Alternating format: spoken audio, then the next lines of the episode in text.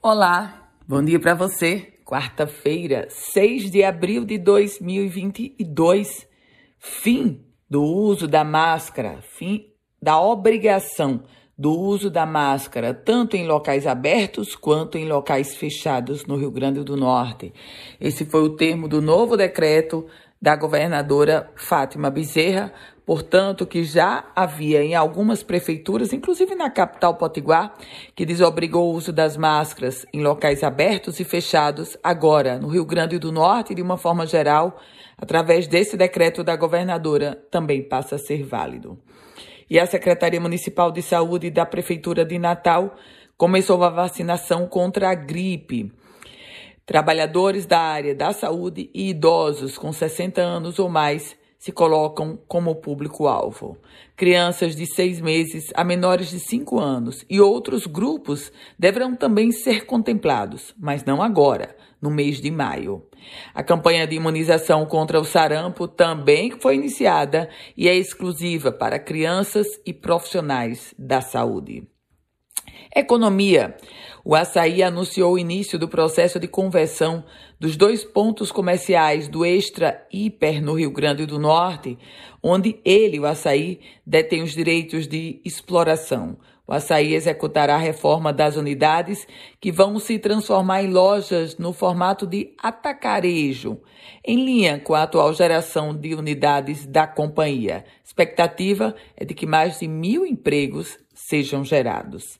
Esporte: Joana Neves garante índice para o Mundial.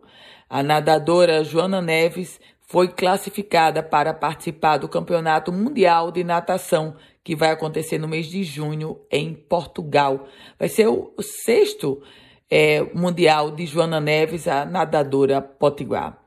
E o prefeito Álvaro Dias enviou para a Câmara Municipal de Natal o projeto de lei sobre o reajuste salarial dos professores.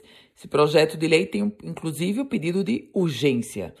Diante da perspectiva de leitura, a categoria, o Sindicato dos Trabalhadores em Educação, protesta e contesta os valores apresentados e, segundo o sindicato, a falta de negociação do Poder Executivo. É uma matéria que vai gerar debate naquela casa. Polícia, fiscais e policiais militares apreenderam uma carga com aproximadamente 150 mil carteiras de cigarros contrabandeados por achar encontradas dentro de uma van. Sabe onde? Na cidade de Florânia, no Seridó, Potiguar. E os atendimentos pediátricos em unidades de saúde da capital Potiguar aumentaram muito, quase 60% neste mês de março. Os dados foram revelados pela própria Secretaria Municipal de Saúde. O aumento é percebido em todas as unidades de pronto-socorro e a explicação é sobre o retorno às aulas, com isso as crianças tendem a contrair algumas viroses. A governadora Fátima Bezerra assinou o acordo de cooperação com a Codevasse, a Companhia de Desenvolvimento do Vale do São Francisco e do Parnaíba. Para quê? Lhe digo, para as obras de pavimentação 15 quilômetros da famosa Estrada do Melão. Com as primeiras do dia, Ana Ruth Dantas. A você, um ótimo e produtivo dia. Quer compartilhar esse boletim?